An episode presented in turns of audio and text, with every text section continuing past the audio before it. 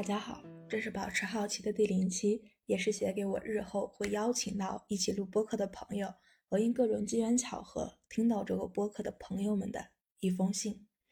那我就先从播客是怎么走进我视野的开始聊起吧。最近一次应该是在我录的后场下，一个朋友评论说文化有限有一期聊着这本书，出于好奇，我在喜马拉雅搜到了那期节目。大概在一个小时的对谈里，三个人气氛极好的拆解出了多条我没有深挖到的脉络。由于感受特别好，我一口气儿把他大半年的节目都听了，还在评论里发现了一个新大陆——小宇宙。可以说，小宇宙的出现才让我知道，原来自己一直喜欢的这种传播媒介叫做播客。高中那会儿一直在听交通广播一档叫我笨我开心的节目，大学毕业后听过一段时间圆桌派。那些年里听节目好像就是在听乐，从来没琢磨过为啥已经有了更丰富的传播媒介，自己却还喜欢听个没画面的广播。直到前段时间，我好像明白了，我觉得闭上眼睛更放松、更专注，也可以更安静的思考。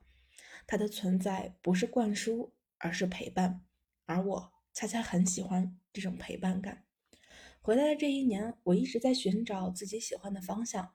琢磨了一些事情，但大多都是单向的输入，在没有思维碰撞的情况下，常常陷入深夜自我感觉极其良好，睁眼一看没有任何改变的境地。所以，我想通过录播课的形式，找朋友、前辈来就某些问题进行思想碰撞。一来可以给自己找点事儿做，二来可以通过输出倒逼输入，强迫自己有一个主动获取新知、刨出深度的意识。因为在过去的几年里，我几乎丧失了这项能力，所以我给这个播客起了“保持好奇”这个名字，就是要不断提醒自己，时刻保有探索新知的意识。前段时间问朋友说：“如果我做一个播客，你能给我什么帮助吗？”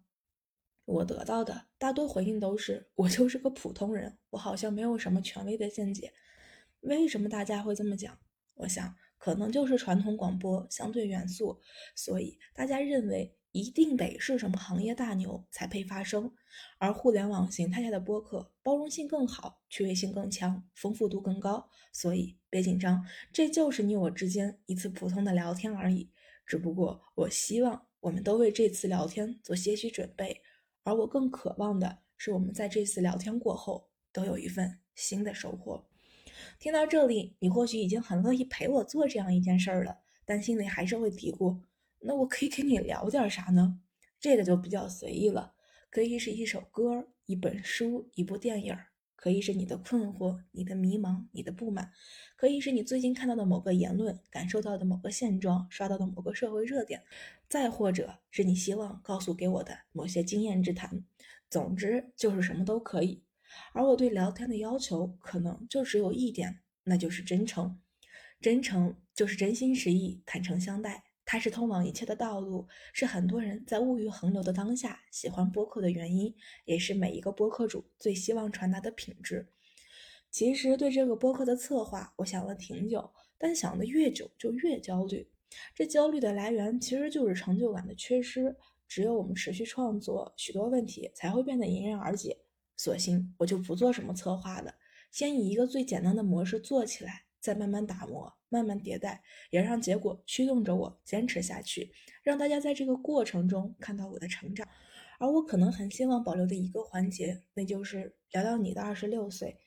二十六岁的你想过什么？见过什么？做过什么？收获了什么？以及改变了什么？